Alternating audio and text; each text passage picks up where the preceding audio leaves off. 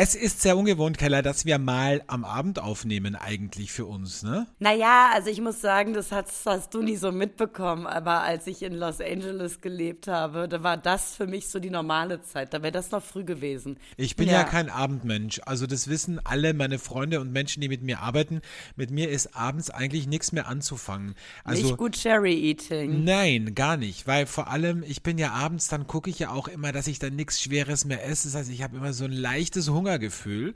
Und weißt du, und dann noch abends irgendwelche hochkomplexen Dinge zu besprechen, da muss ich ehrlich sagen, da bin ich da ist meine, mein Geduldsfaden doch sehr dünn auf eine Art. Also ihr könnt dem Alex einen richtigen Gefallen tun, wenn ihr so ab 19, 20 Uhr davon berichtet, dass ihr euch gerade eine Pizza reinschiebt oder sowas. Das, das ist mir egal. Gern. Nee, das ist mir egal, muss ich sagen.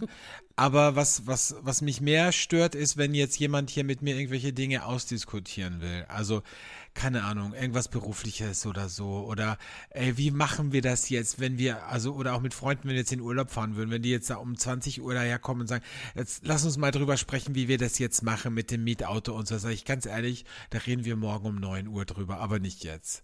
So. Nee, da habe ich keinen so, Nerv dafür. Genau so. Da habe ich keinen Nerv dafür. Wirklich. Also wird das halt eine richtig positive Sendung, würde ich sagen. Einfach nur Good Vibes Only, keine harten Facts. Einfach ganz smooth durch das Programm.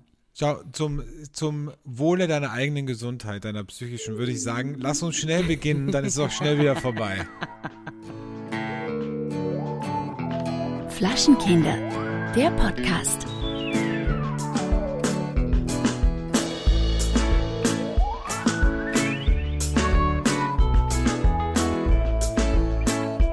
Wunderschönen guten Abend und herzlich willkommen, gut gelaunt an diesem Abend. Ich könnte ja nicht mal, ich könnte zum Beispiel keine Late-Night-Show moderieren. Stell dir das oh, mal das vor. das wäre mein Ding. Ich meine, gut, bei äh, deutschen Privatsendern wäre es jetzt kein Problem, weil es eh alles aufgezeichnet. Aber wenn du jetzt wirklich so eine richtige Live-Late-Night-Show machen müsstest, ey, da wäre ich ja schon, bevor das Ding losgeht, wäre ich schon so müde, dass ich mir Aber denke, ich nee. Bräuchte, ich bräuchte dabei immer so einen leichten Pegel wie jetzt. Also mir war ja auch Hast du klar, ja auch immer. Wir nehmen spät auf. Ich meine, ich sehe ja auch gerade, du trinkst deinen Wodka O äh, aus dem Gläschen, ne? So, ich habe hier, äh, passend zum Münchner ähm, Oktoberfest, hat jetzt Gaffel auch ein Wies rausgebracht. So, das trinke ich mir. Ja, freilich, das Gaffel ja, hat das äh, Wissenbier rausgebracht. Das gefällt mir recht gut. Das passt ja gut zu einer Weißwurst und zu einem Sirsen. Aber da sind wir direkt beim Thema. Ich war noch nie beim Oktoberfest und ich frage dich, habe ich etwas verpasst? Auf oder? gar keinen Fall. Ich kann diesen mhm. Hype nicht verstehen und ich, ich, also ich, ich muss dazu sagen, ich war in einer Zeit beim Oktoberfest, da war ich vielleicht auch noch was jünger und vielleicht auch, ähm, ja, vielleicht ein bisschen toleranter. Mittlerweile könnte ich es mir gar nicht mehr vorstellen.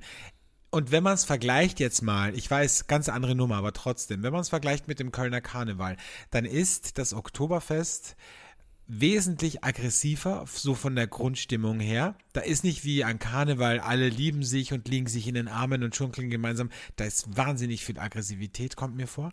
Und, ähm, und es ist, ich habe auch keinen Bock mehr, weißt du. Ich meine, ich bin jetzt auch keine 20 mehr, dass ich mich jetzt irgendwie zwei Stunden vor einem Zelt anstelle. Habe ich keinen Bock drauf. Und dann sagt der Kellner zu dir, wenn du jetzt rausgehst aus dem Zelt aufs Klo, dann kann ich dir nicht garantieren, dass du wieder reinkommst und noch einen Tisch hast. Da, ganz ehrlich, nee, habe ich keinen Bock drauf. Nee, das wollen wir nicht. Auch im Kölner Karneval, das kennen die meisten ja nicht, aber der Alex und ich gehen ja lieber dorthin, wo wir registrierte Gäste sind und wo man sich freut, wenn wir da sind. Wir sind da jetzt eher weniger bei den bei den Straßenkarneval-Events. Ich sag mal, wie es ist. Ne? Was mich sehr gewundert hat am Oktoberfest, war allerdings die Fahrgeschäfte. Also ich bin ja, ich komme ja quasi aus einer Schaustellerfamilie. Oh Ich wow, bin ja- das auch noch. Ich habe ja eine Schaustellervergangenheit. Als Mhm. Kind bin ich mit Schaustellern rumgefahren und habe äh, am Autoscooter gearbeitet. Also Mhm. einerseits habe ich, äh, bin ich, glaube ich, der beste Autoscooter oder in Österreich sagt man Autodrom. Ich bin der est- beste Autoscooterfahrer der Welt. Ich kann, also ich habe auch so einen Schlüssel. Ne? Ich Oh, und actest du dann auch so, hängst du dich so an die Seite So. dran und tust so, als würdest du dazugehören, Richtig, oder was? ich, ich häng mich, stelle mich auf den Gummi, stelle ich mich außen drauf und mach's und drift es so quasi in den Parkplatz rein mit dem Autoscooter. So, und dann bin ich ja auch immer an der Kasse gesessen und dann habe ich immer so Sachen gesagt wie aus der Fahrbahn, es geht los. Oder Kinder müssen an die Gurte. Sowas. Und deswegen, was mich fasziniert hat am Oktoberfest war, also ich kenne ja Schaustellergewerbe so, dass man immer Durchsagen macht, dass die Leute zum Fahrgeschäft hinkommen und damit fahren. Und am Oktoberfest ist so, dass die sagen, bitte gehen Sie weg, bitte kommen Sie später wieder, gerade sind wir überlastet. Also das ist, glaube ich, ja, der Checkpot für jeden Schausteller. Aber ist es in München so wie in Köln, dass man äh, als Ur-Münchner, dass man dort die Zeit nutzt, um den Lebenspartner zu finden? Weil als Ur-Kölner ist es ja nicht unüblich. Das versteht nie jemand, wenn ich das sage. Zum Beispiel, dass dieses Jahr eine Flaute bei mir war, männertechnisch, liegt ja einzig und allein daran, dass ich Karneval in Los Angeles war und nicht in Köln. Weil in meinem Umfeld haben sich, also ich meine jetzt nicht Freundeskreisumfeld, sondern wirklich meine Urkölner Familie, da haben sich 75 Prozent der Leute Karneval kennengelernt. Und das sind die Menschen, die auch heute immer noch zusammen sind. Das sind aber auch die Leute, die in einer Zeit aufgewachsen sind, als es noch kein Tinder gab, muss man auch dazu Ja, sagen. das ist richtig, natürlich. Also meine, meine Mutter und ihr Mann haben sich Karneval kennengelernt. Mein Vater und meine Mutter haben sich Karneval kennengelernt. Also das ist, also bei uns in der Familie, vor allen Dingen war mein, mein Opa ja auch Prinz Karneval vom Rhein-Erft-Kreis, muss man einfach mal so sagen. Also bei uns ist es nicht so ein Ding, wie wir saufen, kotzen, sondern wir feiern schön, wir können mal so sein, wie wir wollen und ähm, dementsprechend lernen wir tolle Männer. Ist es in München auch so? Ich habe nicht das Gefühl, ehrlich gesagt, aber ich weiß es nicht. Ich, ich habe das Gefühl, in München ist, da geht's mehr um schnelle Nummern, weißt du? Da back, Ah, back, Und du machst es ja auch einfach. Da gibt es ja auch diese, je nachdem, wo man die Schleife trägt, ne? ja. Und, Und ist da Männern ist mal schnell, so? ja klar, da ist mal schnell die Lederhose aufgeknöpft und da hängt die Weißwurst dann raus. Ne? Ich, ich schaue mir immer wieder gerne die Videos und Fotos an von dieser berühmt-berüchtigten Wiese. Kennst du die? Also das, Ja, ja. so eine Mhm. riesengroße, Dieser genau, dieser riesengroße Hügel, wo Menschen einfach schlafen, kotzen, vögeln, wo einfach alles erlaubt ist. So, das finde ich sehr interessant. Ja, okay, ich habe schon das Gefühl, das ist nicht meins, gell? Ich bin kein Wiesenfan. Ich sag's dazu, es ist jetzt auch kein großes Geheimnis. So wie ich kein äh, Fan von nachts arbeiten bin, bin ich auch kein Wiesenfan. da muss man jetzt auch nicht, muss man jetzt auch nicht um den heißen Brei reden. Was ich allerdings gut finde, ist, dass die Wiesen ja tatsächlich um 23 Uhr, glaube ich, schließt. Ne? Also da kannst du nicht bis wie bei Karneval bis 4 Uhr morgens Party machen, sondern da ist dann Schicht im Schacht. Das habe ich auch an Corona geliebt, als es diese 12 Uhr Sperrstunde gab. Das war genau mein Feiern. Bis 12 Vollgas, dann schlafen, am nächsten Morgen fit. Das ist genau das, weil ich finde ja kein Ende. Und wenn man mir dann ein ganz krasses Ende setzt und sagt, jetzt ist over, dann bin ich total happy damit. Da bist du nicht happy damit, Keller. Da bist du am Rummotzen. Da bist du am, nee, komm jetzt, ein Bier noch. Jetzt sei doch nicht so. Wie alt bist du? Also jetzt beruhige dich mal. So bist du dann, wenn du so auf Naja, Agro aber wenn bist. einfach, wenn einfach, wenn einfach das Lokal sagt, es ist over, es ist zu, dann ist für mich in Ordnung. Nur wenn du sagst, es ist over für mich, ich möchte nach Hause, dann sag ich nee, Alexander. Du brauchst immer eine höhere Instanz, ne? Ja. Ja. Ich brauch so ein, äh, du bist verhaftet wegen sexy, sowas, ja. So, Weißt Frau du, was Keller, mich auch noch nervt, das ist mir jetzt gerade eingefallen an, an, Ich an ja, du auch, ne? sowieso, aber was mich auch wahnsinnig nervt am Oktoberfest, ist diese, diese, weißt du, an Karneval, da kann man sich verkleiden, das ist lustig, aber am Oktoberfest, wenn dann so diese, ah, weißt du, diese typischen Frauen mit ihren, mit ihren Gelnägeln, mit ihren Gelnägeln, mit ihren gefärbten Haaren, mit ihren ja, mit ihren äh, Piercings im Gesicht und so. Wenn die Du meinst so, bei Gelnägeln jetzt aber diese French-Geschichten jetzt nicht so was Stylisches wie ich. hab, Nee, ne? Du sowas mit, Mhm. mit Muster und Steinchen und so eine Scheiße. Ähm, diese Frauen dann, wenn die dann so Polyester Dirndl Die haben anhaben. manchmal auch noch Tribal-Tattoos versteckt irgendwo. So, genau, Mhm. richtig. Und dann haben die, dann haben die so, so Dirndl an, die sind aus 100% Polyethylen. Da weißt du, wenn du da einmal mit dem Feuer drankommst, dann ist das komplette, also steht das alles in Flammen. Und das finde ich wahnsinnig ah, mühsam. Und das sind auch die Girls, die mit äh, Betty, Chantal und Rosalie äh, aus dem Kegelclub äh, einmal im Jahr sagen, wir äh, machen uns jetzt ein Malle-Wochenende, ne? So. Ja. Das ist es. Genau das ist es, Keller. Das ist jetzt ein guter Vergleich. Oktoberfest ist für mich original wie Malle. Saufen auf Malle ist für mich wie Oktoberfest, nur halt mit Volksmusik. So. Also zwischen Mhm. ich bin ja so Oktoberfest und ein Abend im Bierkönig auf Malle ist für mich kein Unterschied.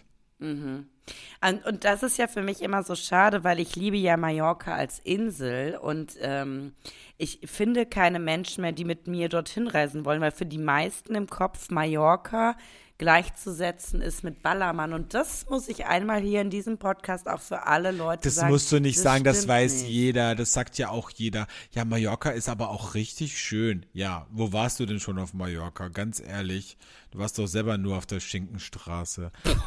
Ja, ist doch wahr. Ja, immer diese Leute, die so kosmopolitisch tun und so, als wären sie jetzt, weiß ich nicht, irgendwie Weltenbummler. Und dann, Ich ja, Mallorca, also 18. da gibt's ja wirklich tolle Ecken. Das ist ja so eine schöne Insel. Ja, wo jetzt genau? Also, Jetzt hör bitte auf. nee. Also Aber mit ist- 18 war ich richtig Ballermann-Tour mit meinen Girls. Da war ich, da war ich zwei Wochen Ballermann. Ballenarios 11 haben wir gewohnt, ne? Da ist ein bisschen weniger los. Und dann gehst du so 25 Minuten und dann bist du am Ballermann 6. Kriegst du auch so einen Meter Bratwurst und so, ne? Du bist ja Also- auch aus dem Ghetto, deswegen. Ich bin aus, ich bin, ich bin, äh, Du bist ja, ein Ghetto-Kind. Kölnerin, so richtig Urkölnerin. Im Herzen ja, und da- Proll. Im Herzen bin ich Proll. Und äh, also da muss ich tatsächlich sagen, da hatten wir interessante Abende. Da war auch noch Tag des Kusses damals. Ach, Und, und dann wurde im Bierkönig, was ein Zufall. Wurde Tag des Kusses ausgeschrien und auf einmal haben alle um mich herum geknutscht und ich stand da wie Falschgeld, weil ich gar nicht wusste, was ist Sache jetzt. Ja, Wie alt warst du da? 18. Mit 18 wusstest du nicht, was ist Sache. Also sorry, mit 18 hattest du schon doch schon 20 Mal die Pille danach genommen und, äh, und warst schon dreimal fast verheiratet. Also Das, na, na, na. Ich hatte mit 18 erst einen Heiratsantrag, ja. Ähm, und Pille danach noch nicht. Mm -mm. Mhm. Nee, Verhütung war immer ein sehr großes Thema. Bis heute ist es So. ein sehr großes Thema das ist auch wichtig. Ne? Wir haben ja auch einen Ja. Bildungsauftrag hier, muss man auch Ja, dazu und sagen. nicht nur mit den Hormonen, die die Frau nehmen kann, sondern auch mit dem Ding, was sich der Mann umstülpen kann. So, So. danke für diese wunderbare Umschreibung. so, ähm, heute ist aber nicht nur Tag des Kusses, also heute sowieso nicht, heute ist ja nicht Tag des Kusses, heute ist aber ein anderer Tag, heute ist nämlich Weltknotentag. So, ich finde ja immer wahnsinnig toll, was für skurrile Tage es gibt. Und Knoten sind für mich was absolut Tolles. Ich meine jetzt nicht geschwollene Lymphknoten oder so, aber, aber generell Knoten finde ich toll und ich habe immer wieder eine schöne Erinnerung an Knoten, weil bei meiner Bootsprüfung, bei meinem Motorboot-Führerschein, da musste ich einen Knoten machen. Und dann sagt der, der, der Prüfer zu mir, machen Sie mal einen Palstick, das ist ein Knoten in der Schifffahrt, also alle Menschen, die sich in der Schifffahrt auskennen, wissen das. Sagt er, machen Sie mal einen Palstick, dann mache ich so ein bisschen rum und er guckt mich an und sagt, okay, machen Sie einen Stopperstick. Ähm, tue ich wieder so rum. Dann sagt er, okay, machen Sie einfach irgendeinen Knoten, den Sie können. ich einfach einen einfachen, geslippten Knoten gemacht. Das ist ungefähr das Einfachste, was es ist, ist einfacher wie Schuhe zu binden. Und- ja, ich weiß. ja, Ja, so. Aber mein Gott. Aber ich, Knoten ist ja auch die Einheit der Schnelligkeit eines Bootes. so, richtig. Ne? Absolut So, richtig. Ja. Auch hier wieder was dazu gelernt. Was dazu gelernt, aufgepasst und gelernt. Heute ist auch Tag der ersten Liebe und da wollte ich dich mal fragen, erinnerst du dich noch an deine erste Liebe? Ja. Über Ja. die habe ich ja auch schon ein paar Mal im Podcast geredet. Weil Für mich ist es sehr schwer, darüber jetzt nochmal zu reden, weil ich weiß, dass die Mutter meiner ersten großen Liebe äh, immer diesen Podcast hört. Ist Und, das so? ähm, das ist so. Und ich kriege ganz oft Feedback, wie lustig wir sind und Ach, wie wir sie süß. erheitern. Und ich muss ganz ehrlich sagen, ähm, ich würde ungerne, also ich möchte das Wort an dich übergeben, weil ich möchte jetzt meine erste große Liebe, weil dieser Mensch existiert ja immer noch, nicht zu sehr in den Himmel loben. So. hm. Man, man sieht das ja auch immer ein bisschen verklärt, muss man sagen. Ne? Also wenn man so zurückdenkt an die erste große Liebe. Meine erste große Liebe hieß Claudia. Sie hatte lange blonde Haare. Okay, es ist sehr klischeehaft. Ähm, und ich habe mit einem anderen Typen aus unserer Klasse um sie gebuhlt. Und siehe da, beide, also er und ich, sind schwul geworden. Das ist sehr interessant. Sehr interessant. Also, wir hätten es damals so einfach haben können, weißt du? Scheiß doch auf die, scheiß doch auf die Claudia. Claudia. Lass uns beide doch einfach rummachen. Aber ja, sag das mal einem Zehnjährigen. Also, ja.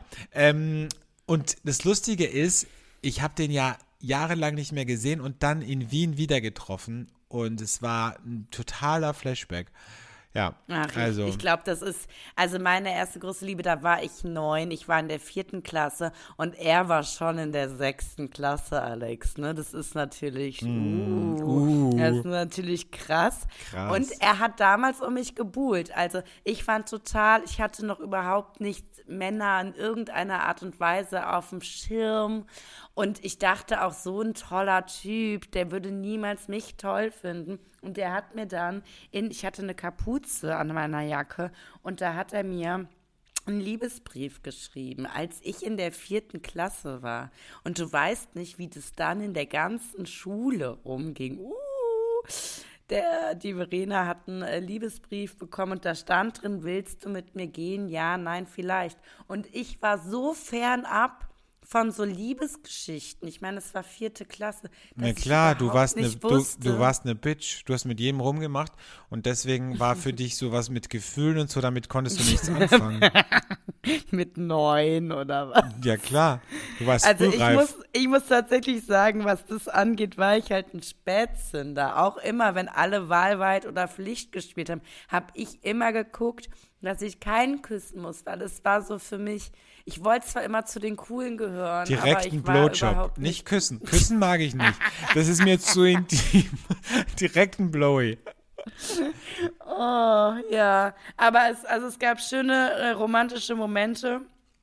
Aber es ist nie was draus geworden und ich glaube, sowohl er als auch ich leiden da heute noch drunter. Mhm. Also, dass es nie ausgelebt wurde, dieses Feuer, was in uns äh, pochte. Aber du weißt, Ne? es ist nie zu spät, Kellerchen. Es ist Ja. nie zu spät. Ja, Um das ja. kleine Feuerchen, da brauchst du nur ein bisschen, ein bisschen äh, Brennspiritus und ein, und ein Feuerzeug. Und dann ist das wieder Mhm. am Lodern, sage ich dir. Ja, ja, ja, ja. Wobei man sagt ja auch bei uns in Österreich, ich weiß nicht, wie das bei euch in Deutschland ist, bei uns in Österreich sagt man, ähm, aufgewärmt ist nur ein Gulasch gut.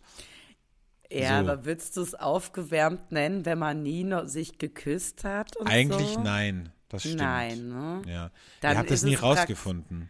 Deswegen, deshalb lodert es ja auch noch. Also, Ich glaube, es ähm, ist ganz schlimm. Ich glaube, das ist, man stellt sich das so toll vor und dann, dann, dann geht man den Schritt und dann merkt man, okay, scheiße, hätte ich, Ja, hätte ich das ich Feuer glaube- mal lieber ausgehen lassen. Ja, aber wer weiß. Ich glaube, ein Kuss sollte in diesem Leben noch drin sein und entweder der verändert alles oder der verändert eben nichts. Ja. Das ist doch toll. Wahnsinn.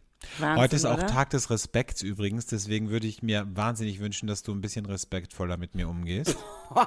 Entschuldige mal bitte, ich sage dir, äh, 95 Prozent unserer Hörerinnen werden jetzt sagen, das sollte umgekehrt mal der Fall sein, ja. Das finde ich überhaupt nicht. Also ganz Mhm. ehrlich, wer soll das sagen? Wird sofort blockiert. Heute ist auch Tag des Cheeseburgers. Auf meiner Bucketlist Oh. steht immer noch, ich möchte seit Jahren, wirklich seit Jahren, möchte ich ein Cheeseburger-Wettessen machen. Also so, Nein. ja, das ist so eine Challenge. Wie Oh viel, Gott, das fände ich so schlimm, wenn du das machst. es ist so Und richtig. ich müsste wahrscheinlich die Videos machen Du und müsstest dabei die Videos ernst machen, nehmen. du müsstest daneben sitzen, du müsstest auch mitzählen und ich würde gucken, wie viel Cheeseburger kann ich essen. Ich habe schon eine Person gefunden, mit der ich das machen würde. Und der hat auch schon zugesagt. Und du kennst die Person auch. Ich möchte sie jetzt hier nicht bloßstellen in diesem Podcast. Aber diese Person hat Weiblich gesagt, oder männlich? männlich, ist ein Winzer. Und Oh, er hat, zu, toll. er hat zu mir gesagt, nennen wir ihn Michael, er hat zu mir gesagt, ähm, wir machen das, Alex, ich möchte es auch schon lange machen. So, und das steht auf unserer Bucketlist. Oh, und dann kann ich, das wird ein richtig tolles Reel. Dann kann ich ein Video von diesem tollen Winzer und dir machen. Und muss ich äh, jetzt, also sind es die Cheeseburger von McDonalds, Ja. von denen wir hier reden? Definitiv, Okay, ja. also, also muss ich wieder ein McDonalds blockieren und 200 Burger kaufen? Mhm. Oder was glaubst du, wie viel schaffst du? ich sage jetzt mal so aus dem Bauch heraus oder in den Bauch hinein, dass ich so, ich würde jetzt mal sagen, zwischen 40 und 50 schaffen würde. Ehrlich? Glaubst du nicht? Ist das viel? Ich, das ist richtig ist viel. richtig viel, ne? Ich bin ja schon nach zwei absolut gesättigt. Aber reden wir von Double oder normal? Normal, ne? Aber ich finde, die normalen sind noch schwieriger, ne? Mhm. Weil so viel Brot, so viel Brot. ist. Ja. Okay, vielleicht, vielleicht machen, vielleicht schaffe ich auch nur 20. Ich weiß es nicht. Ich kann es nicht abschätzen. Ich Oh müsste Gott. mal okay, vorher also ich Probedurchlauf kaufe machen. 100 und damit bin ich, glaube ich, auf einer guten Seite. David, bist du safe auf jeden Fall. 100 und dann kriege ich vielleicht auch noch einen kleinen Snacky nebenbei beim Man kann Filmen. auch sicher dann mit den kalten Cheeseburger, gibt sicher irgendein TikTok-Video, was man mit denen dann noch machen kann. Irgendein Auflauf oder sowas, weißt du? Ja, was ich jetzt in Amerika gegessen habe, Oder du pürierst es einfach und trinkst es dann in Also, einem Shake. Ich, tatsächlich war ich in der Cheesecake Factory. Ich weiß nicht, ob die mit den Leuten was sagt, aber das ist so das größte Klischee, was man in Amerika haben kann. Und da gab es äh, Spring Rolls, äh, Cheeseburger Spring Rolls. Ach, geil. Da, Das wäre geil. Also das so nach einem nach einer durchzechten Nacht könnte ich mir das wahnsinnig gut vorstellen, das Ja. zu essen. Ja. ja, sehr gut. Ja, ich freue mich. Das ist, hört sich großartig an. Ich freue mich auf dieses Wettessen. Schön. Apropos Schön, ne? Essen, zu Essen gehört ja auch immer gutes Trinken. Was eine Überleitung. Was, Was eine eine Überleitung. Wahnsinn. Und deswegen würde ich sagen, dass wir jetzt was trinken und Mhm. dass du uns sagst, was du uns Schönes mitgebracht hast heute. Der Burner der Woche.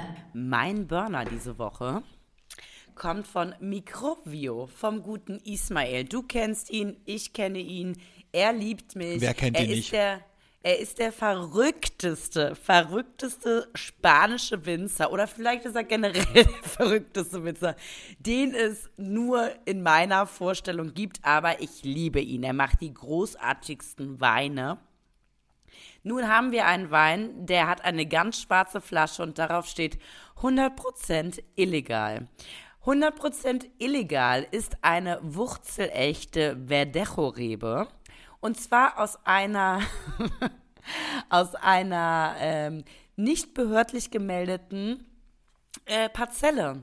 Dementsprechend dürfte Ismail diese Trauben überhaupt nicht nutzen. Aber der gute Ismail wäre nicht der gute Ismail, wenn ihm das völlig Wumpe wäre. Und er macht jetzt aus diesem wundervollen Verdecho, der an, jetzt kommt es, 180 Jahre alten Reben hängt, einen wundervollen Verdecho. Wahnsinnig geil. Es gibt jedes Jahr maximal 265 Flaschen von dem Shit. Das Ganze wird zwölf Monate im Fass auf der vollen Hefe ausgebaut, äh, ohne den Wein auch nur einmal zu bewegen und anschließend einfach ohne Schwefel abgefüllt. Und hier haben wir dieses Ding. Und nachdem ich jetzt gerade ein Weißbier hatte, dachte ich mir, nehme ich doch mal was Exklusives und trink mal gern ein Schlückchen. Passt ja gut drauf, ne?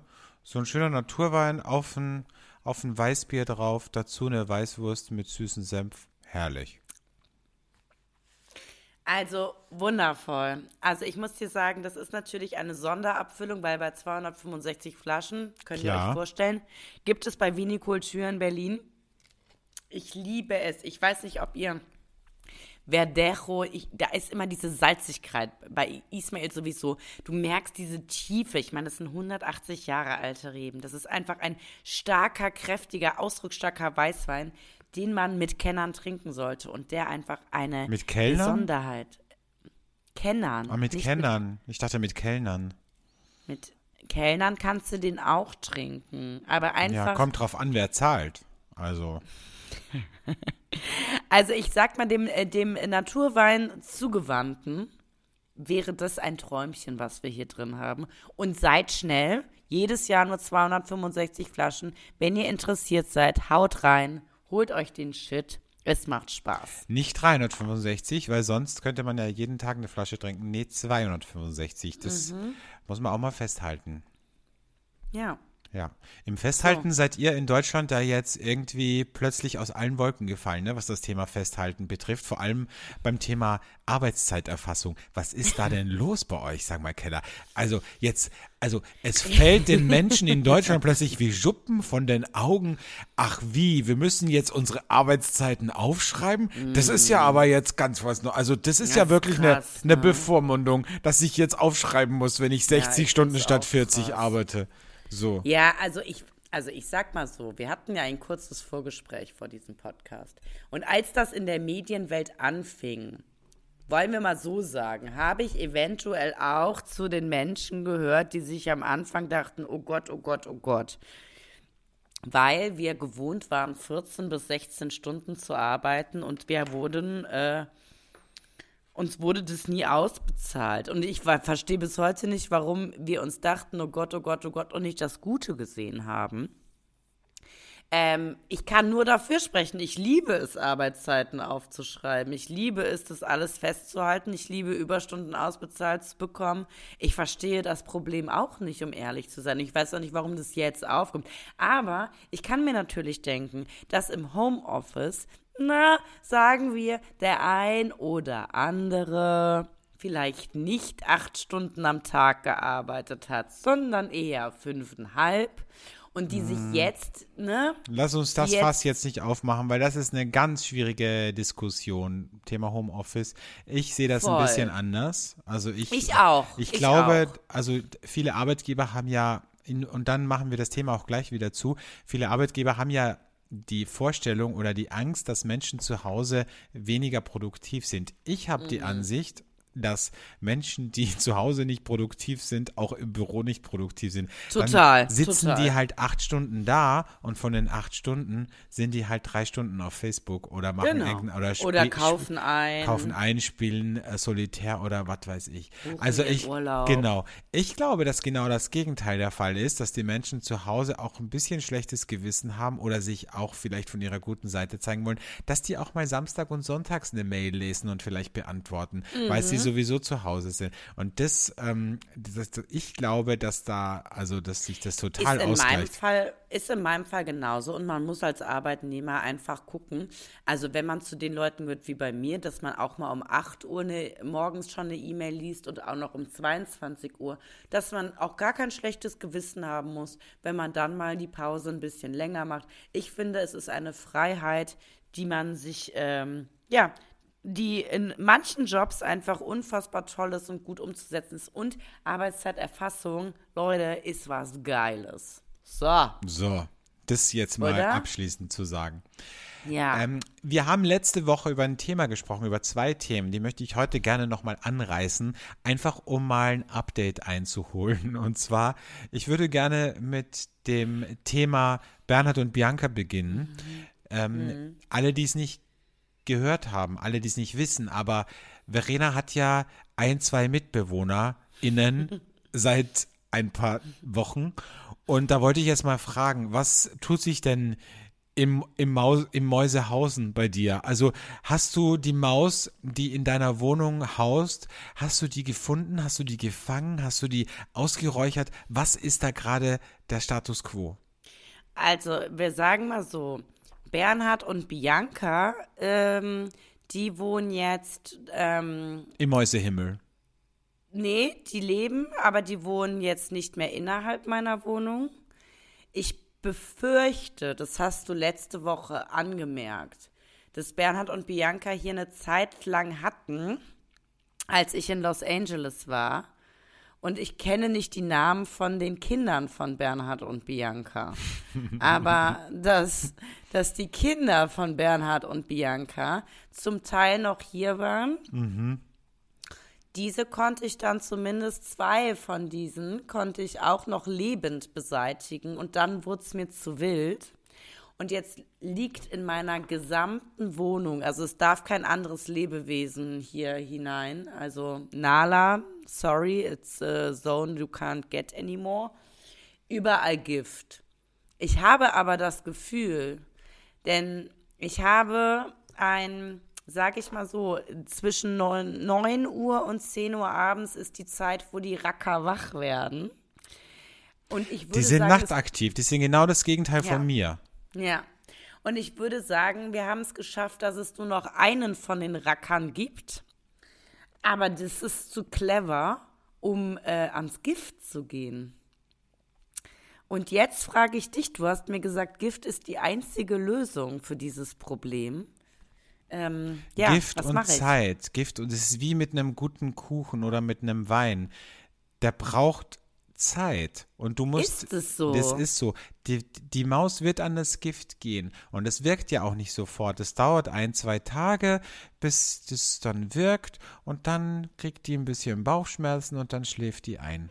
Ja, ich habe jetzt gelesen, wie mein Gift wirkt. Ja? Möchtest du das wissen? Nee, das möchte ich nicht wissen. Das ist äh, sicher äh, ganz schlimm und deswegen möchte ich es nicht wissen. Ich habe einmal gelesen, wie Schneckengift wirkt und das möchte ich auch nicht mehr, das möchte ich auch nicht mehr Ach drüber so. sprechen. Das ist sehr unangenehm auf eine Art, weil Mhm. ich glaube, da die, die explodieren richtig in, der- oder die, die, Ach so, diese, nee. die Organe Das ist- explodieren. Nee, das ist bei mir nicht. Mm -mm. Die, nee, explodieren tut nichts. Ich sag mal so, ähm, ähm, das Lebewesen fühlt sich dann kurz so, als wäre es Kate auf der Titanic. Also es sehr kalt wird. Oder Leonardo. Mhm. Oder Leonardo. Leonardo. Ja, Kate. äh, Eher Leonardo. Kate Die Bitch, es ja. die Bitch ist ja schön auf der Tür gelegen, wo also ja auch wirklich ein Blinder mit Krückstock gesehen hat, dass da eigentlich auch Platz für zwei drauf gewesen wäre. Aber dann hat die den lieber ne, schön schwimmen lassen und dann weg damit. Hauptsache die Pfeife ihm noch Genau, abgenommen. also ähm, Leonardo. Vielleicht heißt die kleine Mausi jetzt, die noch da ist, Leonardo und ich Leo, kann nächste Woche ja. Leo. Nächste Woche berichten, was aus Leo geworden Gucken wir ist. nächste Woche, was aus Leo geworden ist. Das ist schön. Ich habe noch eine Geschichte, die ich letzte Woche auch erzählt habe, und zwar die Geschichte von meinem Autoschlüssel. Ich weiß nicht, ob du dich erinnern kannst. Es hat sich folgendes zugetragen. Ich war wieder in meiner Schusslichkeit und hatte tausend Gedanken im Kopf und habe mit, mit, den, mit dem großen Müllsack meinen Autoschlüssel in die große Mülltonne geworfen. Ich habe diese ganze große Mülltonne ausgeräumt. Jeden einzelnen Sack, der da drinnen war, habe ich fast angekotzt dabei und habe meinen Autoschlüssel nicht mehr gefunden. So, lange Rede, kurzer Sinn. Ich habe einen Autoschlüssel nachbestellt bei meinem Autohändler. Kostet fucking 350 Euro für einen Autoschlüssel. So, heute habe ich den Autoschlüssel abgeholt. Gestern ging ich aus meinem Haus und in meinem Haus unten drin ist ein Restaurant. Da kommt der Kellner raus. Ist ein italienisches Restaurant, deswegen mache ich es jetzt so ein bisschen in Ja, Originalsprache. ja, mach mal ein bisschen, acte mal ein bisschen. Ja. Signore, Ja. Signore, Moment, haben Sie vielleicht Ihre Autoschlüssel verloren oder irgendwo? ich so, ähm, wie bitte? Ja, haben Sie vielleicht Ihre Autoschlüssel verloren? Ich, äh, ja, ich habe ihn in die Mülltonne gefahren. No, no, eine Gast hat ja abgegeben bei uns. Hier die Schlüssel. Ist das Ihre Schlüssel? Sag ich, wollen Sie mich jetzt komplett verarschen? Ich meine, sorry, ich meine, Sie können nichts dafür, aber ist das jetzt Ihr, fucking Ernst? Ja, aber dieses Schlüssel, ich habe nicht gewusst, aber er gehörte Ihnen. Ich habe so eine alles Damengäste gefragt. Ja, dieser Autoschlüssel gehört mir. Und morgen hole ich meinen neuen Autoschlüssel, der 350 Euro gekostet hat. Und falls Sie fragen, ob man ihn zurückgeben kann, kann ich Ihnen gleich sagen, Nein. nee, kann man nicht, weil der wird ja extra für dich angefertigt, weil da nicht nur deine ganzen Daten drauf gespeichert sind, sondern weil da ja auch in dem Schlüssel drin ein Notschlüssel ist, falls das elektronische Ding nicht mehr funktioniert. Ich liebe es. Aber Alex, ich meine, sieh das Positive. Sieh das Positive, denn jetzt hast du einen richtig guten Ersatzschlüssel, den du irgendwo deponieren kannst, falls mal wieder sowas passiert. Ha? In ne- jeder Wohnung einen Schlüssel. Hm? Ich finde es eine absolute Frechheit und was ich eigentlich eine Frechheit finde, guck dir den Schlüssel mal an, ich zeige ihn dir kurz, sagt mein Autohändler, ja, aber guck dir mal den Schlüssel an, der ist jetzt mit Metall. Das ist total edel. Ich so, weißt du was? Mit Metall total edel. 350 Euro. Da kriege ich anderes Metall, aber nicht auf meinem Autoschlüssel. Da kann ich mir einen Nee, da kannst du mir Silberring kaufen. kaufen. Was kann ich mir kaufen? Also ein Brilli, das ist, äh, das habe ich von meiner Mutter gelernt. Das hat sie immer den Männern gesagt. Ähm, also die hatte ja nicht so viele, aber den beiden Männern, mit denen sie verheiratet war, dass sie gern Brilli hätte. Sie meint damit einen Diamantring. ja, ist mir klar. Einen brillanten, einen geschliffenen Diamanten. Und ich würde dich jetzt gerne an dieser Stelle auch fragen, wo wir gerade bei Metall sind. Mir wird das ja niemals jemand schenken, weil ich mh, wahrscheinlich nie so lange mit jemandem zusammen sein werde, dass es dazu kommt. Wärst du so lieb und würdest mir zu meinem 40. so einen Ring schenken? Auf jeden Fall. Ja, ne? Ja. Ich schenke dir auf jeden Fall einen Ring und ich, ähm, ich, ich ja, ich schenke dir einen Ring, sehr gerne. Äh, bis zu deinem 40. ist auch noch so lange hin, da kann ich ja, Ja. auch äh, wirklich jetzt Sparen schon sparen. jetzt, Und wenn ich bis dahin nicht wieder drei Autoschlüssel verliere, dann äh, schaffe ich das auch finanziell. Das ist gut, das ist gut. Ja, aber super, jetzt hast du in jeder Wohnung einen Schlüssel und Ja. jetzt, ne, alles Ja. gut jetzt. Das ist toll. Ja. Ach so, okay, also dann weiß ich jetzt schon, was ich dir zum 40er kaufe. Mhm. Ja. Ja, ja. Du kannst auch zusammenlegen mit Leuten, ne? Ja. Das ist in Ordnung. Also, Aber das Problem ist bei dir, ich habe echt Angst, weil ich, ich schwöre dir eines, wenn du diesen Ring verlierst, töte ich dich einfach. Und ich weiß, du bist jemand, der sehr gerne etwas verliert. Also vor allem Ich kann Ringe. den auch- Wie oft hast du diesen einen Ring, den du hast? Wie oft hast du den nachgekauft? Ja, den trage ich ja nicht mehr. Der Den tragst du nicht mehr, An, genau. den den habe ich noch, aber den trage ich nicht mehr, weil der erinnert mich an schwierige Zeiten in meinem Leben. Mhm. Ähm, den habe ich zweimal nachgekauft. Ja. Ja, so. Hm. Und das ist jetzt bei dem Ring eben kein Problem, weil der hat halt Ja. wahrscheinlich 15 Euro gekostet. Aber das Hm. ist bei dem Ring, den ich dir dann kaufe, schon ein Problem. Also deswegen bin ich halt nicht sicher, ob das klug ist, ob ich dir nicht lieber eine Halskette kaufen sollte. Ja, oder eine Halskette, wo der Ring drum ist. Nee, das finde ich schlimm. Das finde ich, schlimm. das Ah. finde ich fast so schlimm wie die Typen, die so Lederbänder mit so einem Stein drauf haben. Kennst du so Naja, Typen? Ja, ja. Schrecklich. Das ist wirklich Aber schrecklich. vielleicht bin ich bis dahin auch in einer anderen Lebenssituation, weil wenn das mit äh, Leo so weitergeht, dann überlege ich, diese Wohnung hier äh, zu verlassen. Und ähm, dann. Aber du wirst dich doch jetzt nicht von der Maus aus dem Haus treiben lassen, Keller. Weißt du, was ich mir auch gedacht habe? Also meine Nachbarn können mich ja wirklich nicht leiden, ne? Und die halten sich viel, Verständlicherweise, verständlicherweise. viel draußen auf und ähm, Ach, du meinst, die haben dir das vielleicht äh, absichtlich ein Und die wundern sich, dass ich immer noch da bin, weißt du? Ach so, ja, das kann sein. Ja. Die spitzen vielleicht auf deine Wohnung Ja. und denken sich, ach komm, jetzt gehen wir der Keller mal schön die Maus Ja, ins, und immer wenn ich hier Wohnung. die Fenster offen habe, als ob eine Maus hier hochlaufen würde, dann gehen die nachts da rein und Ja, klar. schmeißen. Schmeißen ja. die Mäuse rein. Die gehen da vorher in die Zoohandlung, kaufen ein paar Mäuse und dann schmeißen die dir in die Wohnung rein. Ja, so ist es nämlich. So. Sollte man beobachten. Haben wir das Rätsel auch Haben wir das gelöst. Rätsel gelöst, das finde ich gut. So, ähm, kommen wir zu unserer nächsten Rubrik, äh, die da heißt der Hassmoment der Woche. Und ich bin gespannt, was dich diese Woche. Ach, wie du am Bier ziehst, ne? Du hast aber auch einen Zug drauf, sag Ich mal. habe auch noch ein zweites Bier. Ich halte es alles nicht mehr aus. Wahnsinn. Also kommen wir zum Hassmoment der Woche, weil ich glaube, du hast da, da, da brodelt was in dir.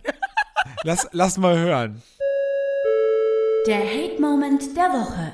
Also, mein Hassmoment diese Woche ähm, ist, um ehrlich zu sein, relativ äh, schnell erklärt. Das sind ähm, Menschen und Vorgesetzte, die dir ähm, ständig äh, präsentieren, wie hart ihr Leben ist und wie viel Stress sie haben und das Glas zudem immer halb leer sehen, ja? Ähm, und das ist für mich eine Situation, ähm, bei denen so viele Menschen drunter leiden, gerade wenn Vorgesetzte solche Issues haben, wo ich sagen muss, das wird jetzt wirklich, es gibt, äh, sind schwierige Situationen und dieses halbleere Glas, das möchte keiner von uns. Und als Vorgesetzter hat man, um ehrlich zu sein, die Verantwortung zu sagen, Leute, ich habe alles im Griff, es ist alles wunderschön. Innerlich kannst du ja weinen. deinem Mann, deinen Freunden erzählen, was für eine Last du zu tragen hast. Aber nach außen repräsentierst du doch Stärke. Und wir kriegen alles hin und alles ist wundervoll. Und da muss ich ganz ehrlich sagen, das ist für mich ein Hassmoment, wenn Vorgesetzte ihre, ihre Stresssituation nicht vor Mitarbeitern verbergen können. Mhm. So. Und jetzt du als Vorgesetzter, Alexandre. Ja. ja. Ne? Was sagst du dazu? Kann ich nachvollziehen, deinen Ärger. Und ich muss ehrlich sagen, ich bin ja noch nicht so, also ich bin ja noch nicht so lange, ich bin schon länger Unternehmer, aber ich war halt immer quasi alleine.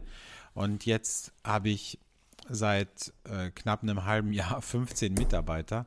Und ich muss ehrlich sagen, es ist wirklich eine Umstellung. Es ist wirklich, aber ich gebe dir total recht. Und ich unterhalte mich auch oft mit meinem Partner darüber, wenn wir irgendwie, keine Ahnung, wenn wieder irgendeine Überraschung kommt, eine finanzielle, weil wieder irgendeine Lüftung im Arsch ist oder wieder irgendjemand kommt und Kohle will, weil das unbedingt gebraucht wird oder whatever. Du, du darfst es einfach niemals an deinen Mitarbeiterinnen und Mitarbeitern auslassen und sie dürfen das einfach nicht spüren, weil Nein. die brauchen diese Sicherheit, die brauchen diese Stärke, wie du es sie nennst, und die brauchen diese, ja, du, du, also niemals vor Mitarbeitern irgendwie, Mitarbeiter müssen immer das Gefühl haben, das ist halt so meine Einstellung, es ist alles gut, und was auch immer sonst im Hintergrund läuft, das muss euch nicht interessieren. Wichtig ist, wir sind ein geiles Team, wir machen hier einen geilen Job und ihr bekommt am Ende des Monats eure Kohle und alles ist gut. Also, genau. ja, weil was haben sie damit zu tun? Nichts, ja. Sie kommen hier hin. Sie können auch nicht helfen, sie können, sie können eh nicht, nichts tun. Sie können nichts tun, ja. sie können nicht helfen äh, und sie, sie, warum, soll, warum sollte man Mitarbeiter damit belasten? Völlig unnötig. Ja. Ja, es sind auch ja. keine Freunde, wo man jetzt sagt, okay, ich möchte mich jetzt mal ausheulen. Ja, das kann man mit seinen Freunden und seiner Familie machen. Aber aber niemals irgendwie vom Mitarbeiter. Ich gebe dir total recht. Und ich, du weißt, ich gebe dir nicht oft recht, aber in dem das, Fall. Ja, ich wundere mich jetzt auch, aber ja. Ja, ja. Das, in dem Fall muss ich sagen, Keller. Nein, also ähm, das ist, also das habe ich ja schon ganz früh gelernt, weil ich sehr früh in eine Abteilungsleitung damals gerutscht bin. Und ich hätte doch niemals gesagt. Bei Rewe an der oh, Wursttheke, ne? Warst du? Ja, an der Wursttheke, da war ich die erste Wurstschneiderin von um, die Genau. Anderen, du ne? warst für Hartwürste zuständig und bist dann aber aufgestiegen und hast dann die heiße Theke übernommen später. Zuerst habe ich ja angefangen, muss man ja wissen, im Kältelager und da habe ja. ich dann immer so die Schweinshaxen und wie das heißt, so geklopft. und hast das Hack, hast du, hast du ganz viel Hack gemacht. Mit dem Fleischwolf. Ganz viel, ganz viel, ganz viel. Und dann bin ich aber erste Fleischschneiderin geworden. Und da ja. war ich dann verantwortlich für ein Team von ähm, sechs anderen Wurstfachangestellten. Und Da hätte ich ja auch nie gesagt, was ja. soll ich jetzt machen? Die Preise von äh, Wild sind wieder gestiegen ja. und wieso haben wir das? Das hätte ich ja niemals gemacht. Ja? Aber du warst die beste Clownswurstverkäuferin aus Köln, glaube ich, ne? Und ich, ich hatte halt auch immer noch so ein, so ein ich habe immer so ein bisschen Budget offen gehalten, damit wir diese, diese Wurstrollen den Kids rüberreichen. Wollte ich gerade fragen, warst du auch so eine, die immer den kleinen Kindern so Wurströllchen gegeben hat? Da habe ich auch allen Mitarbeitern immer gesagt, macht euch keine Gedanken, dafür haben wir noch Kohle. So. Daran wird nicht.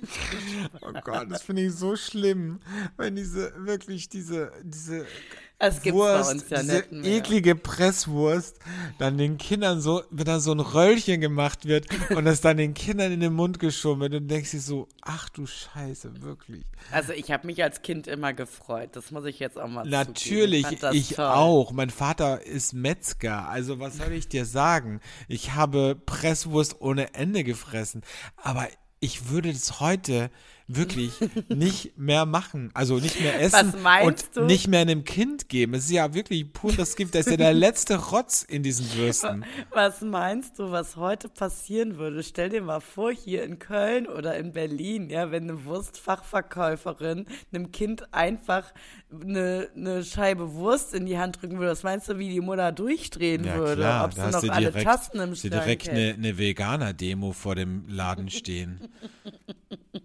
Also das, das, das grenzt ja an Kindesmisshandlung, was man dann Also- hier macht, wirklich.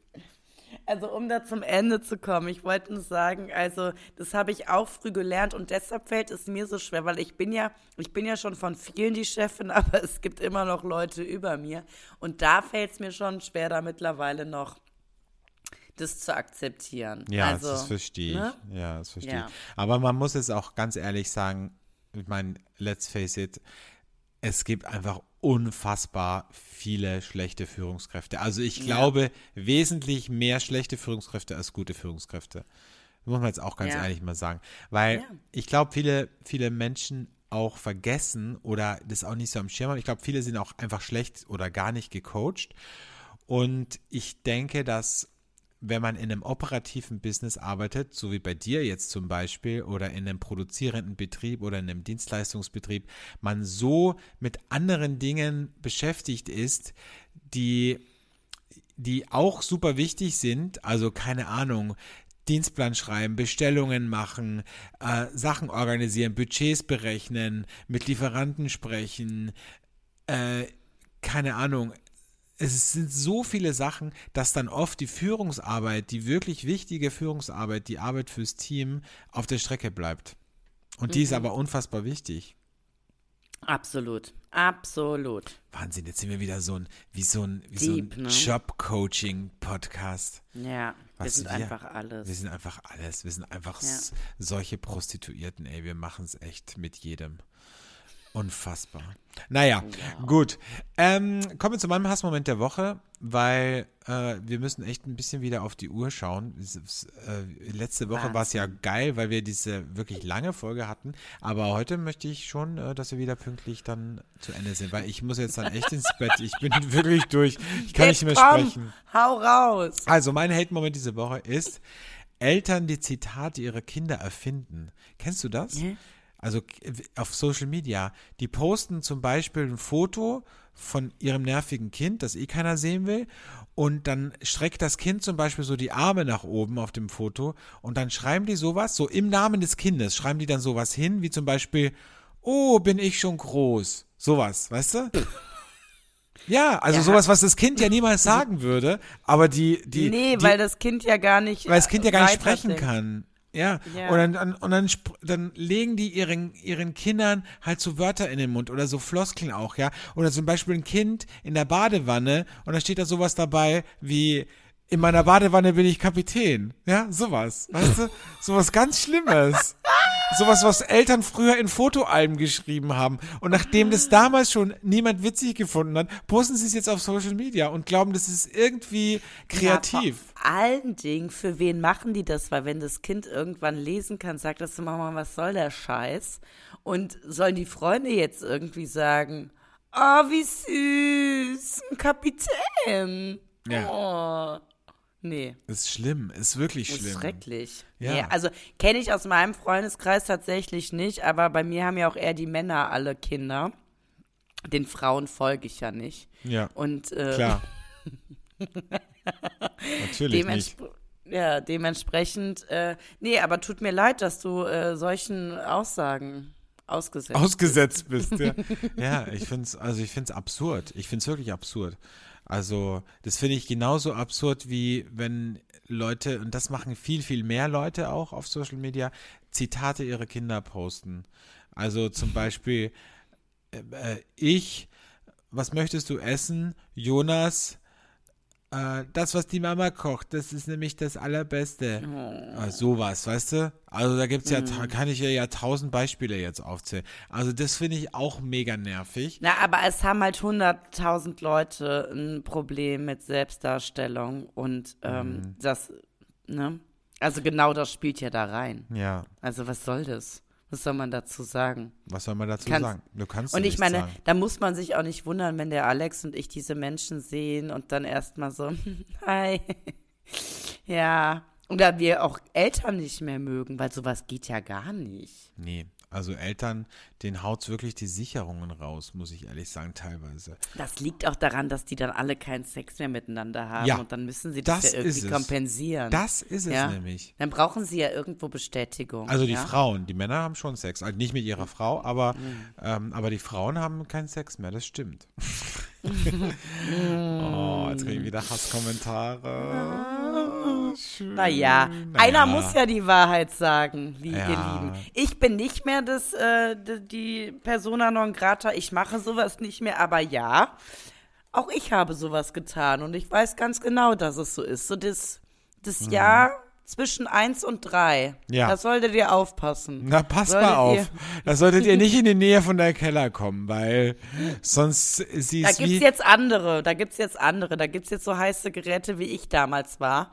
Die übernehmen dann das Spielchen. Mhm. Das kann ich nur sagen. Na, jetzt bist du eh schon zu alt. Jetzt kannst du nur Jetzt die bin Jungen. ich zu alt. Jetzt bist du eine Milf. Jetzt kannst du die Jungen abgrasen, die mal Ja. so auf einem alten Pferd reiten wollen, weißt du? die mal Erfahrung sammeln Ja. wollen auch, ne? Genau. Die dann sowas sagen wie, boah, ich find's voll toll, du stehst mitten im Leben, gehst trainieren, gehst, machst so Ja. Manipedi Botox, ne? Die Genau. sowas toll finden. Ja. Toll. Gut, Toll. kommen wir zur moralischen Frage der Woche. Die äh, kommt nämlich diese Woche von dir. Eine Frage der Moral, der Moral.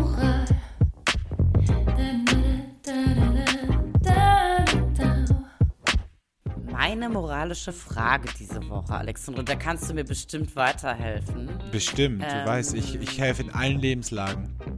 Ich lege es jetzt mal auf dein Business, ähm, damit es einfacher ist für dich zu verstehen. Ja. Stell dir vor, einer deiner Mitarbeiter, mh, der, ähm, da hast du das Gefühl vom, vom, vom Äußeren her, ähm, der ist eigentlich ein toller Typ und der macht seinen Job auch gut, aber irgendwie, der guckt immer grimmig oder der ist nicht, der ist vielleicht, der hat manchmal dann doch ein kleines Fleckchen auf dem Pulli. Und du möchtest ihm das aber nicht sagen, weil du ja eigentlich weißt, ähm, dass du als Vorgesetzter, dass es eine ganz schwierige Situation ist. Warum das denn? Das ist doch keine schwierige Situation. Ja, bei dreckig nicht, aber okay, wir gehen in, wieder in einen anderen Kosmos. Wir gehen in, äh, wir gehen in Team-Meetings. Und da, da hat vielleicht jemand die Kamera immer so, dass es sehr unvorteilhaft wirkt, ja? Ähm, und als Vorgesetzter möchtest du das aber nicht sagen, warum auch immer, wahrscheinlich weil du keine Eier hast und bittest jemand anderen darum, also einen deiner ähm, anderen Mitarbeiter, dieser Personalie das zu sagen. Wie, was soll die dir sagen, dass sie scheiße aussieht oder was? Ja, oder zum Beispiel sowas wie, stell doch deinen Laptop anders hin. Dann würdest du freundlicher aussehen. Oder trag mal ein Und- bisschen Farbe ins Gesicht auf. Mhm, oder lach mal mehr. Oder sowas. Und das würde jetzt der Vorgesetzte nicht selber sagen, sondern er würde Nee. jetzt zum Beispiel einer Mitarbeiterin oder Mitarbeiter delegieren. delegieren. Er ne? Ja, mhm. ja, finde ich das Letzte. Ähm, okay.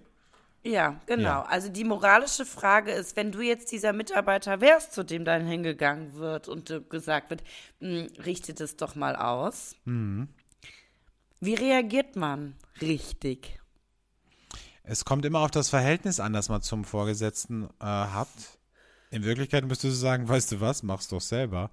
Mhm. Aber das kommt halt drauf an, wie offen man da sein kann. Oder man, ich, ich würde ihn fragen, warum machst du das denn nicht selber? Warum fragst Ja, da gibt es dann immer Erklärung für. Ich, ähm, ich berichte über einen Freund und Ja. der hat dann zum Beispiel auf die Firmenstatuten hingewiesen und hat dann gesagt, naja, aber das ist ja, also jeder darf so sein, wie er möchte. Und wenn man seinen Laptop so haben möchte, wie man den haben möchte, dann gibt es ja keinen Grund für uns. Also wir könnten ja was sagen, wenn die Arbeit jetzt gerade drunter leidet oder sowas. Ähm, ich finde, es ist eine ganz schwierige Situation, weil in solche Situationen gerät man ja gerade durch, durch MS Teams, durch diese ganzen Videocalls immer mehr. Ich verstehe halt das Problem nicht. Also, Ja. ich meine, ich, also ich weiß nicht, was bei euch abgeht, aber ich verstehe das Problem einfach nicht. Also, was ist denn jetzt das Problem? Wenn die jetzt im Schlabberanzug da sitzt, dann kann ich als Vorgesetzter ja sagen, du, weißt du was, ich finde das nicht so passend. Ähm, ich würde mir wünschen, dass du das nächste Mal zumindest ein sauberes gebügeltes Oberteil ansitzt, anziehst, wenn wir in einem Meeting sitzen. Ja, ich finde das einfach ja, eine, eine Frage des Respekts. Aber das kann ich ja ganz normal kommunizieren. Nicht vor allen, aber one-to-one -one ja. zu den Mitarbeiter oder zur Mitarbeiterin. Aber da würde ich doch, also, das ist ja jetzt kein aber großes Thema. Aber es ist ja Thema. absolut charakterschwach, das wen, an, wen anders abzugeben. Ja, das ist ja aber das schon mal verwerflich. ist ja jetzt kein großes Thema. Das hatte ich auch schon, habe ich auch schon äh, zu einem Mitarbeiter gesagt, du, ähm, kannst du deine T-Shirts vielleicht bügeln, weil, ja, das ich finde, das sieht halt einfach nicht gut aus und das ist, das ist nicht in unserem Sinne und das auch, entspricht auch nicht dem, was wir irgendwie äh, verkörpern wollen. Aber ja. das ist ja, es ist ja ganz normal. Oder wenn jemand, wenn jemand irgendwie nach Schweiß riecht, da kann ich sagen, du, das ist natürlich ein bisschen unangenehmer, weil es ein sehr persönliches Thema ist, aber trotzdem kann ich sagen, du, ähm, ich habe gemerkt, dass du da vielleicht ein Thema hast. Ähm, hast du das ist halt bei euch noch einfacher, weil du am Menschen arbeitest. Ja, ne? klar. Ich finde, das ist bei uns immer, auch Schweißgeruch ist bei uns immer ein Thema. Da denke ich mir so, naja, also am Ende des Tages ist es ja nur ein Hinweis und weil es mich persönlich stört oder irritiert, aber ich kann ja nicht sagen, das beeinträchtigt dich jetzt in irgendeiner Art und Da ne? hast du recht, da hast du recht, ja. klar. In der Dienstleistung ist es was anderes, ja, in einem Restaurant, wenn ein Kellner nicht gut riecht, das ist einfach unangenehm für den Gast und ähm, fällt dann natürlich auch auf uns als Restaurant zurück. Aber aber klar, das ist natürlich schwierig. Und deswegen verstehe ich auch nicht, ich meine, beim Fernsehen, da arbeiten ja wirklich Leute, wo du dir denkst, keine Ahnung, die, die, die, die kommen gerade und haben sich gerade einen Schuss gesetzt. Also da arbeiten ja wirklich sehr exotische Menschen teilweise hinter der Kamera, meine ich jetzt, nicht vor der Kamera, hinter der Kamera, ja. Und dann denke ich mir, das ist ja gerade das Geile, dass da halt jeder so sein kann, wie er ist, weil am Ende des Tages geht es doch um das Produkt. Es geht doch darum, ja. dass man eine, eine gute Show macht, eine gute, eine gute Serie, einen guten Film oder was auch immer man gerade produziert. Es ist doch völlig egal, ob da jetzt jemand irgendwie im Glitzerhemd kommt oder in der Schlabberbluse. Also würde mich jetzt 0,0 Beeinträchtigung oder stören. Was anderes ist, wenn man einen Kundentermin hat oder mit einem Vertragspartner verhandelt oder sowas. Das ist ja was anderes. Aber wenn ich jetzt nur mit meinem Team irgendwie bin, ich verstehe es nicht. Und wenn es mich stört, dann würde ich es ansprechen, ganz einfach. Ja. Und da lobe ich mir das zum Abschluss, die Disposition aus amerikanischen TV-Serien. Ich kam in den Genuss, eine dieser zu sehen, wo dann in Amerika gibt es halt kein Diskriminierungsthema, weil es wird eh jeder diskriminiert. Also steht auf der Dispo einfach drauf. Dispo ist dieser Sheet, wo jeder weiß, wann er wo zu sein hat. If you look good, the show looks good. Und das werde ich jetzt einführen bei mir am Set. Gibt es auf den Dispos den Spruch, if you look happy, The show is happy. Ist das nicht so? So, das ist gut. Das yeah. ist sehr schön. Und mit diesem yeah. Mantra, würde ich schon fast sagen, verabschieden wir uns und freuen uns. Also ich hoffe, dass du dich auch freust. Ich spreche für dich jetzt einfach mit, dass wir uns nächste Woche wieder hören. Ja. Und dann ist es nur noch eine Woche, Kellerchen. Und dann kommst du nach Wien. Ist das nicht toll? Ich freue mich sehr. In diesem Sinne, bis in einer Woche und ja, und bleibt immer happy und schön in der Schlabberbluse. tschüss. Tschüss.